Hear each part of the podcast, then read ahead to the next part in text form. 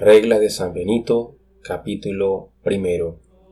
Las clases de monjes. Es sabido que hay cuatro clases de monjes.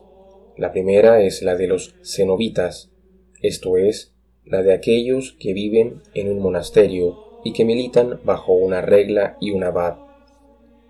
La segunda clase es la de los anacoretas o ermitaños, quienes, no en el fervor novicio de la vida religiosa, sino después de una larga probación en el monasterio, aprendieron a pelear contra el diablo enseñados por la ayuda de muchos.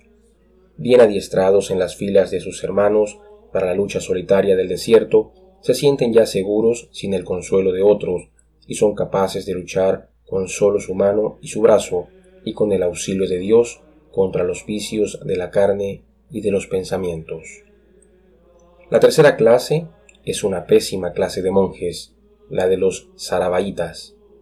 Estos no han sido probados como oro en el crisol por regla alguna en el magisterio de la experiencia, sino que, blandos como plomo, guardan en sus obras fidelidad al mundo y mienten a Dios con su tonsura.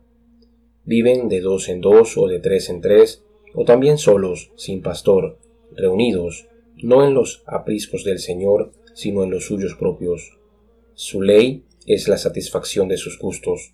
Llaman santo a lo que se les ocurre o eligen y consideran ilícito lo que no les gusta.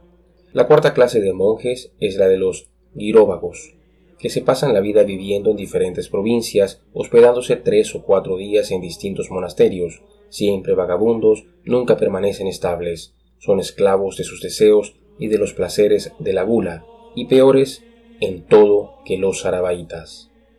De la misérrima vida de todos estos es mejor callar que hablar. Dejándolos, pues, de lado, vamos a organizar, con la ayuda del Señor, el fortísimo linaje de los cenobitas.